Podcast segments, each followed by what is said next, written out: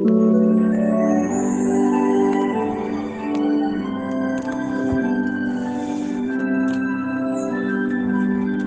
muita gratidão e esperança, iniciamos hoje o ano de 2022. O ano de 2021 foi um ano de incertezas, aflições e muitos questionamentos e afirmações espalhadas pelos meios de comunicação, as quais trouxeram muitas incertezas sobre a veracidade de tantos fatos obscuros apresentados. Mas os que confiaram no Senhor conseguiram força para superar e, mesmo com o sentido de alerta, assimilaram todas as situações com fé, confiança e superação.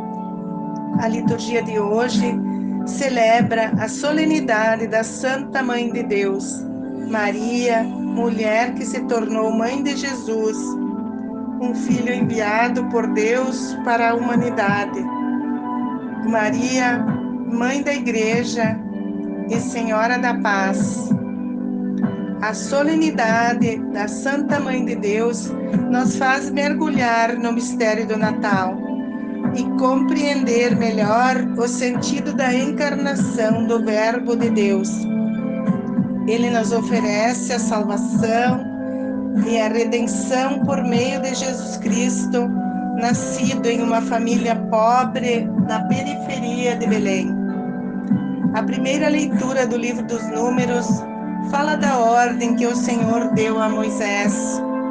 Fala a Araão e a seus filhos que ao abençoar os filhos de Israel, dizei-lhes: O Senhor te abençoe, te guarde e faça brilhar sobre ti a sua face, se compadeça de ti. Alerta sobre a importância de invocar o nome do Senhor quando abençoar os filhos de Israel. Lembrou da nova aliança de um único Deus. A carta de Paulo aos Gálatas fala do resgate que o Filho de Deus vai fazer. Para ser filho de Deus, é preciso seguir a sua lei, que é a base da condição de nos tornar herdeiros do trono e da graça divina. O destaque do Evangelho de hoje é a pressa dos pastores em acolher a notícia do nascimento de Jesus. A boa nova proclamada pelo anjo que anunciou a alegria para todos os povos. Assim que eles receberam a notícia, decidiram imediatamente ir para Belém para ver o que havia acontecido.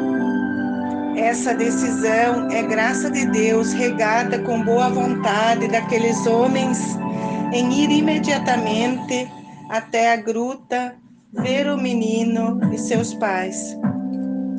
Poderiam ter se desculpado porque tinham que ficar no campo com as ovelhas, porque não tinham nada para levar para oferecer. Poderiam encontrar muitas desculpas para não ir ver o menino mas decidiram imediatamente ao receber a notícia e foram. Para ter opção de uma decisão imediata, é preciso acolher a voz do Espírito Santo. Quando ele nos mostra o nosso dever, peçamos que ele nos dê força para atender o chamado o quanto antes. Ou deixar para depois, para amanhã, para o ano que vem, pode ser um sinônimo de nunca mais. A pressa dos pastores deve ser uma atitude que nos inspira pelo Evangelho. Uma nova maneira de viver esse ano que inicia.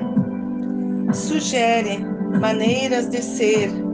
Como poderemos cultivar a paz que nos vem de Jesus e a graça da amizade que com Deus por meio dele construímos.